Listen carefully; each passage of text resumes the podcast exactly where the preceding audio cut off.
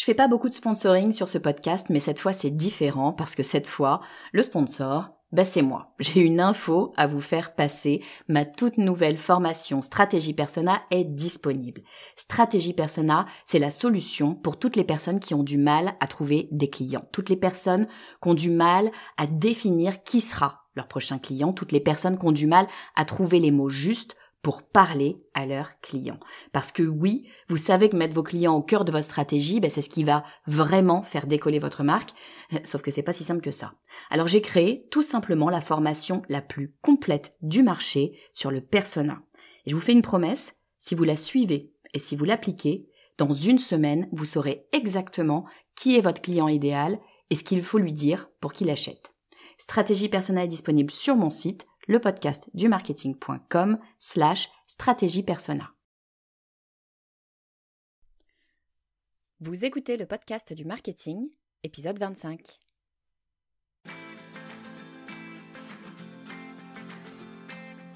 Bonjour et bienvenue. Je suis Estelle Ballot et je suis ravie de vous recevoir sur le podcast du marketing. À chaque épisode, je vous propose d'analyser les techniques marketing qui marchent, pas à pas et très concrètement, pour développer votre activité. L'une des premières choses qu'on fait quand on crée son activité, c'est en parler sur les réseaux sociaux. C'est devenu un réflexe, un incontournable de, la communication. En fait, en général, c'est la toute première action de communication qu'on met en place, bien souvent avant même d'avoir un site, voire même euh, un logo, un produit ou, ou en fait quoi que ce soit d'autre. En même temps, c'est logique, les réseaux sociaux font tellement partie intégrante de notre vie que c'est bien normal que la création d'un nouveau projet y transparaisse. Bon, mais il y a une différence entre parler de nos projets sur nos réseaux personnels et monter des pages pro sur ces mêmes réseaux. Personnellement, je pense qu'on ne peut pas être présente sur tous les réseaux sociaux. Ben, tout simplement parce que ça prend beaucoup de temps. Donc il faut choisir intelligemment sur quel réseau on souhaite investir. Ils ont tous leurs spécificités et ils ne s'adressent pas tous aux mêmes audiences. Donc bien sûr, ça va être le premier critère à regarder pour choisir un réseau. Typiquement, est-ce que mon audience présente sur ce réseau. Bon, mais il y a des chances pour que votre audience soit présente sur plusieurs réseaux. Si je prends l'exemple d'une femme d'une trentaine d'années, eh ben, il y a de bonnes chances pour qu'on puisse la trouver sur la majorité des grands réseaux, c'est-à-dire euh, Facebook, Instagram, LinkedIn et puis Pinterest. Donc on n'est pas vraiment plus avancé.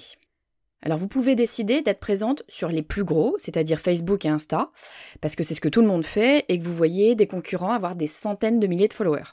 Si vous avez déjà cette communauté, alors mille fois oui, profitez-en. Mais à mon avis, si vous partez de zéro, bah, c'est pas forcément la meilleure des options. Attention, hein, je dis pas que Facebook et Instagram ne sont pas de bons réseaux, loin de moi euh, cette idée. Je dis juste qu'il y a tellement de monde dessus et depuis un bon moment que pour se faire une passe au soleil, bah, va falloir investir énormément. Du coup, une stratégie alternative, ce serait d'aller vers des réseaux peut-être un petit peu moins plébiscités, mais sur lesquels mes efforts de visibilité vont payer beaucoup plus facilement. En fait, bah, c'est une question de retour sur investissement. Et alors justement, sur l'épisode d'aujourd'hui, bah, je vous propose de voir ensemble comment installer votre visibilité sur LinkedIn. Mais avant d'entrer dans le vif du sujet, je voudrais vous parler d'un outil que je viens de mettre en place pour vous sur le site du podcast du marketing. En fait, il s'agit d'un test qui vous permet d'en savoir un peu plus sur vous-même en tant qu'entrepreneur. L'idée, c'est que vous preniez conscience de la façon dont vous prenez vos décisions, de votre mode de fonctionnement euh, face aux obstacles, des points forts sur lesquels vous pouvez vous appuyer, et puis aussi ben, des endroits où le bas blesse. Bref, je vous ai préparé un test qui vous donnera plein d'infos sur vous-même en quelques questions. Et en bonus, je vous donnerai mes conseils personnalisés en fonction de votre profil. Alors pour faire le test, bah, il vous suffit d'aller sur le site du podcast du marketing, donc le podcast du marketing.com, et de vous laisser guider. Bon, mais revenons à LinkedIn. Donc, le sujet du jour, c'est comment installer votre visibilité sur LinkedIn. Déjà, il faut savoir que LinkedIn, ben, c'est 610 millions d'inscrits dans le monde, dont environ un quart sont actifs, c'est-à-dire, euh, quand on dit actifs, on dit qu'ils se connectent au moins une fois par mois. Et alors, près de la moitié de ces actifs ben, sont super actifs, c'est-à-dire qu'ils se connectent tous les jours. Donc LinkedIn, c'est vraiment un réseau social à part entière. On a trop souvent tendance à le mettre de côté et à mon avis, c'est une grave erreur. C'est une grave erreur parce que les gens avec qui vous travaillez, ben, ils sont là. Si vous êtes dans le B2B, bah, vos clients sont sur LinkedIn. Et si vous êtes dans le B2C, eh ben, c'est vos fournisseurs et éventuellement vos distributeurs qui sont sur LinkedIn. Donc ce serait vraiment super dommage de négliger ce réseau parce qu'il peut vous apporter énormément d'opportunités. Et puis une seconde raison pour laquelle à mon avis c'est une grave erreur de ne pas être sérieusement actif sur LinkedIn, c'est que justement beaucoup de gens ben, ne pensent pas à l'être. Beaucoup de gens ne voient pas LinkedIn comme un réseau social au prétexte que c'est un réseau professionnel. Du coup, eh ben, ça vous laisse le champ libre. Toutes vos actions sur le réseau, vos posts, vos articles, les posts euh, qui vous font réagir, toutes vos activités seront plus visibles sur LinkedIn que sur la plupart des autres réseaux sociaux. Donc vraiment, ce serait trop dommage de s'en priver. Ce dont je vais vous parler, ce sont vraiment les bases sur LinkedIn. Mais vous savez quoi? La grande majorité des gens n'a pas mis en place ces bases. Donc le simple fait de mettre en place ces quelques éléments dont je vais vous parler aujourd'hui, eh ben, devrait vous permettre d'être rapidement et facilement visible sur le réseau. La première chose à savoir sur LinkedIn, c'est que c'est probablement pas le bon endroit pour vendre quoi que ce soit. Si vous espérez de fortes conversions de vente directement via LinkedIn, bah sérieusement, euh, je pense que vous risquez d'être déçu. On ne va pas sur LinkedIn pour acheter, on va sur LinkedIn pour s'informer et puis pour réseauter. Donc l'utilisateur est très en amont dans son process d'achat. Ce que l'on va pouvoir travailler sur LinkedIn, c'est la notoriété et la crédibilité d'une marque. Donc vous allez pouvoir utiliser LinkedIn pour positionner votre marque, ou si vous représentez directement votre marque, vous pouvez vous positionner vous-même comme une experte dans votre domaine. La deuxième chose à avoir en tête avant de commencer quoi que ce soit sur LinkedIn, c'est que c'est pas seulement un réseau social, c'est aussi un moteur de recherche. Et en fait, c'est ça qui le rend particulièrement intéressant. Votre communauté LinkedIn se construit comme sur Facebook ou Instagram par capillarité euh, de vos contacts. Vous connaissez une personne X, cette personne X connaît une personne Y, donc il y a de fortes chances pour que vous connaissiez également cette personne Y. C'est comme ça que les réseaux sociaux vous proposent des contacts et vous aident à faire grossir votre communauté. Mais la grosse particularité de LinkedIn, c'est que le réseau ne s'arrête pas du tout là. Sur LinkedIn, on cherche aussi à rentrer en contact avec des personnes qu'on ne connaît pas, mais dont le profil nous intéresse. On ne recherche pas que ses amis, on cherche à faire de nouvelles connaissances. Et ça, ça passe par le moteur de recherche. Et donc, tout comme sur Google, pour que l'on puisse vous trouver, bah, il faut que votre page permette à l'algorithme de LinkedIn de diriger les bonnes personnes vers vous. Donc comme pour sur votre site internet, il va falloir à la fois plaire à l'algorithme pour qu'il dirige les personnes vers votre page et plaire à ces personnes pour qu'elles aient envie de rester en contact avec vous. Alors c'est parti, on commence par le commencement, votre profil LinkedIn. Pour bien utiliser votre page LinkedIn, il faut, comme euh, sur votre propre site, que vous compreniez quel est le parcours du consommateur. Où est-ce qu'il entre, ce qu'il regarde et dans quel ordre, et où est-ce qu'il sort. Typiquement, une personne va découvrir votre profil. Elle regarde la bannière qui attire le regard. Ensuite, elle regarde euh, votre photo qui attire également le regard. Ensuite, elle va lire le titre euh, professionnel qui, à mon avis d'ailleurs, ne devrait pas contenir le nom de votre entreprise. Parce qu'à ce stade, désolé, mais tout le monde s'en fiche. Ce qu'on veut savoir, c'est ce que vous faites et comment vous pouvez nous aider. Et ensuite, on descend sur la section info et après seulement, on va aller voir la partie expérience qui en fait est généralement celle que vous avez le mieux remplie. Donc si j'ai un conseil à vous donner dans cet épisode de podcast, c'est avant toute chose d'aller vérifier que vous avez correctement travaillé toute la partie introductive de votre page LinkedIn, c'est-à-dire la bannière, la photo, le titre et la partie info. Tout simplement parce qu'il y a de bonnes chances que votre client potentiel n'aille jamais jusqu'à la partie CV. Alors on commence par le visuel. Logiquement, vous avez déjà ajouté une jolie photo. On est bien d'accord, hein, on évite le photomaton avec un sourire euh, bien figé, ou la photo qui date de Mathusalem et où on vous reconnaît pas, à moins qu'on vous connaisse depuis la maternelle. Donc, non, on parle d'un beau portrait de vous, récent, qui vous ressemble, aussi bien dans les traits que dans l'attitude. Ça, bah, c'est le minimum. Mais LinkedIn vous propose en plus d'installer votre univers graphique grâce à une bannière. Très peu de gens l'utilisent et c'est bien dommage parce que ça vous permet de vous différencier immédiatement des autres profils, ça marque les esprits et ça donne le ton. Alors pour créer une jolie bannière qui vous correspond et qui tombe pile poil au format demandé par LinkedIn, vous pouvez utiliser le site Canva dont je vous ai déjà parlé et qui vous permet de créer des visuels comme si vous étiez un, vrai designer.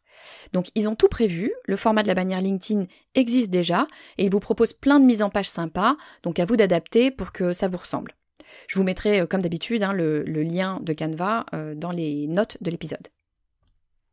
Ensuite vous avez le titre. C'est la première ligne qui apparaît sous votre nom. Alors ça, c'est la description de ce que vous faites, de ce que vous pouvez apporter. Et c'est évidemment un élément super important pour le moteur de recherche. La plupart des gens ne mettent que leur titre, du genre euh, responsable des ventes ou euh, directeur de je sais pas quoi. Bah, sauf que vous avez le droit à 120 caractères et que vous pouvez utiliser cet espace pour y placer des mots clés. Et réfléchissez-y, il existe souvent plusieurs façons de décrire votre métier. Prenez le temps de réfléchir aux termes utilisés par un potentiel client ou un fournisseur pour vous trouver et assurez-vous de les inclure dans votre titre. Juste en dessous, vous avez la section Info. Alors cette section permet de vous présenter en amont de votre CV. Beaucoup la voient comme un résumé de leur parcours ou, alors une présentation de leur entreprise. Pour cette section, vous pouvez inscrire jusqu'à 2000 mots. C'est beaucoup. Alors plutôt que de proposer un simple résumé de vos compétences, mon conseil, c'est de considérer cette section comme votre page de vente. Et une page de vente, c'est d'abord destiné à votre client. Pour que ça l'intéresse, il faut parler de lui, de ses problèmes, de ses besoins. Donc, par pitié, ne commencez pas par parler de vous, pensez à votre client et commencez par lui expliquer comment vous pouvez résoudre son problème. Rédigez vraiment cette section pour lui. C'est un message à son intention. Expliquez-lui comment vous pouvez l'aider. L'idée dans l'introduction, c'est d'accrocher votre potentiel client, de lui montrer que vous comprenez ses problèmes et que vous en avez la solution. Donc il ne s'agit pas de présenter votre entreprise de façon factuelle comme c'est souvent le cas, il s'agit de storytelling, d'émotion, de compréhension des besoins du client. En gros, bah, il s'agit de montrer à votre client que votre service ou votre produit eh ben, il lui est indispensable. Et on ne parle pas que de texte ici, LinkedIn vous donne la possibilité de présenter des images et des vidéos. Profitez-en, illustrez votre propos, montrez ce que vous proposez, mettez-vous en scène. Et puis une fois qu'une personne vous aura trouvé, qu'elle aura été accrochée par votre photo et sera convaincue que vous êtes la bonne personne pour l'aider, ben, il ou elle va naturellement chercher à vous contacter. Et c'est tout bête, mais vérifiez bien que votre section contact est bien à jour avec votre site web, votre adresse email et même votre numéro de téléphone euh, si vous voulez le laisser ou vos contacts euh, des autres réseaux sociaux.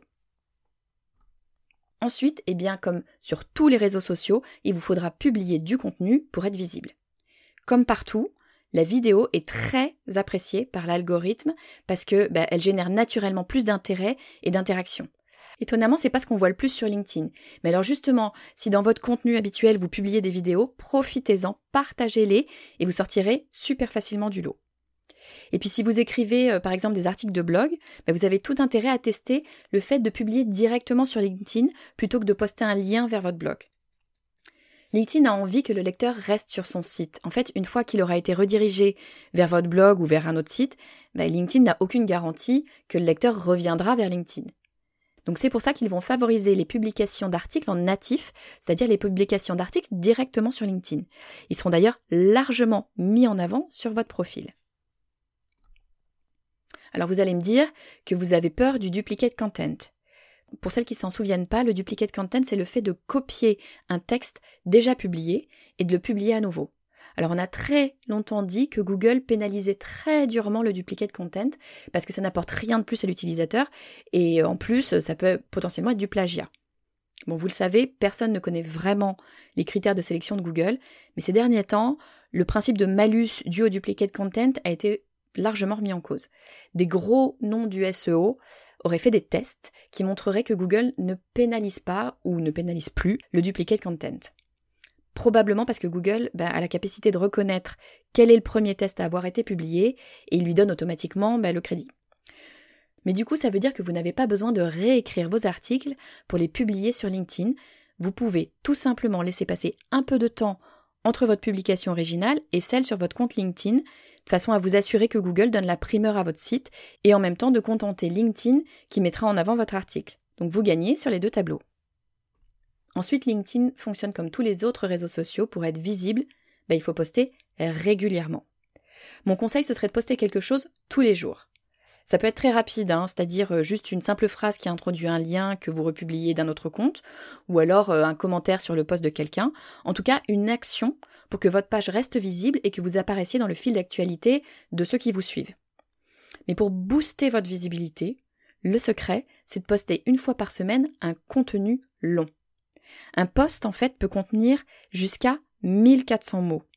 Alors faites en sorte d'écrire un post de cette longueur. Je vous conseille de l'écrire sous Word histoire d'éviter les fautes de frappe et de profiter de la correction automatique. Et après, bah, il vous reste plus qu'à faire un copier-coller. Donc une fois par semaine, vous écrivez un post long comme un mini article de blog. Alors attention, c'est pas une page de vente. Là, on est en train de donner de la valeur, euh, comme par exemple une opinion, euh, un contenu d'intérêt pour votre audience. Et si vous pouvez y attacher une pièce jointe, comme par exemple une infographie, un doc PowerPoint, un PDF, ben c'est encore mieux. En tout cas, ça c'est la stratégie de Viveka von Ronzen, qui est une espèce de gourou de LinkedIn, et d'après elle, ben ça permet à terme de multiplier vos vues par 10. Donc je sais pas vous, mais moi je pense que ça vaut le coup de tenter. Une autre stratégie que vous pouvez tout à fait utiliser sur LinkedIn, c'est de poster un lien vers la landing page de votre lead magnet. Alors juste au cas où les termes landing page et lead magnet ne vous parlent pas, une landing page, c'est une page vers laquelle vous allez rediriger votre audience et cette page a une fonction propre et unique. C'est-à-dire que sa raison d'être, eh ben, c'est de faire faire une action précise à votre audience. En l'occurrence, ce sera de vous confier son adresse email. Et un lead magnet, c'est la raison pour laquelle quelqu'un voudrait bien vous confier son adresse email. Ici, ça va être par exemple un outil euh, super intéressant à télécharger. Et donc pour le télécharger, il faut vous envoyiez un email avec le lien, d'où le fait que la personne accepte de vous donner son adresse email.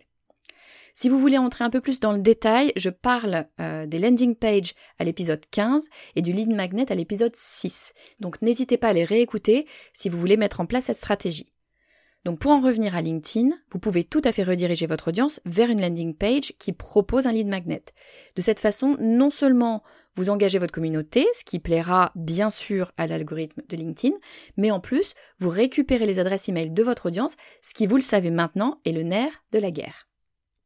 Et bien sûr, on n'en a pas parlé parce que ça tombe sous le sens, mais l'idée, comme sur tous les réseaux sociaux, c'est de faire grossir sa communauté, d'avoir un maximum de monde qui vous suit et qui est réellement intéressé par ce que vous avez à dire, par vos compétences ou par ce que vous avez à vendre.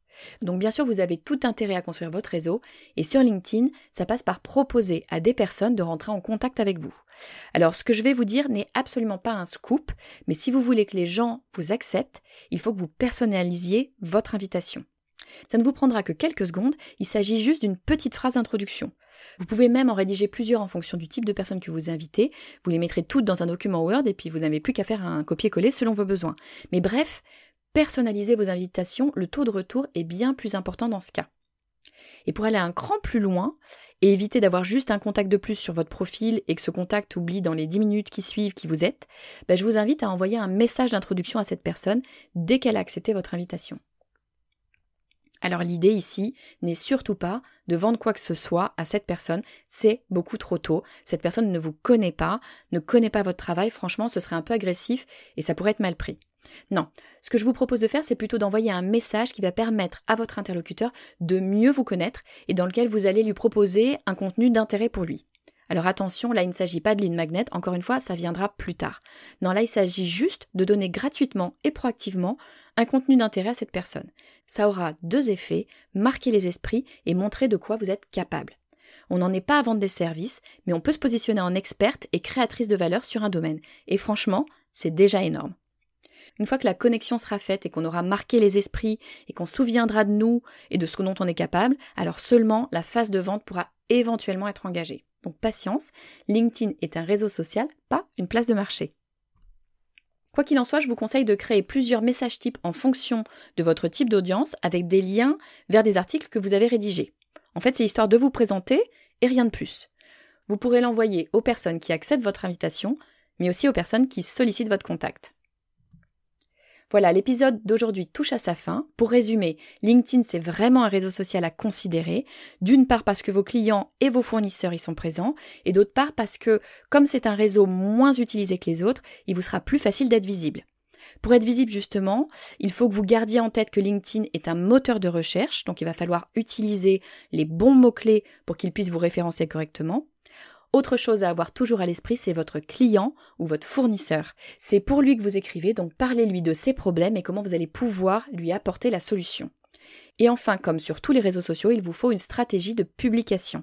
La fréquence et la régularité sont essentielles bien sûr, et vous pouvez également vous appuyer sur le fait que LinkedIn met particulièrement en avant ses propres outils, comme les articles qui incitent le lecteur à rester sur son site. Voilà, j'espère que cet épisode vous aura été utile. Vous avez été nombreuses à répondre à mon questionnaire et me demander de parler des réseaux sociaux. J'espère que cette approche vous aura plu. N'hésitez pas à me dire ce que vous en pensez sur les réseaux sociaux, justement. Sur mon LinkedIn personnel, vous pouvez me trouver sous mon nom, Estelle Ballot. Si ce n'est pas déjà fait, abonnez-vous au podcast sur votre appli favorite pour ne manquer aucun épisode. Et puis si vous avez envie d'en savoir un peu plus sur vous-même en tant qu'entrepreneur, euh, comment vous prenez vos décisions, comment vous réagissez face à un obstacle, quelles sont vos forces et quelles sont vos faiblesses, eh bien je vous ai préparé un test qui vous donnera plein d'infos sur vous-même en quelques questions. Et en bonus, je vous donnerai des conseils personnalisés en fonction de votre profil. Je vous le disais en introduction, ce test, vous pouvez le trouver sur le podcast du marketing.com. Je vous dis à très vite.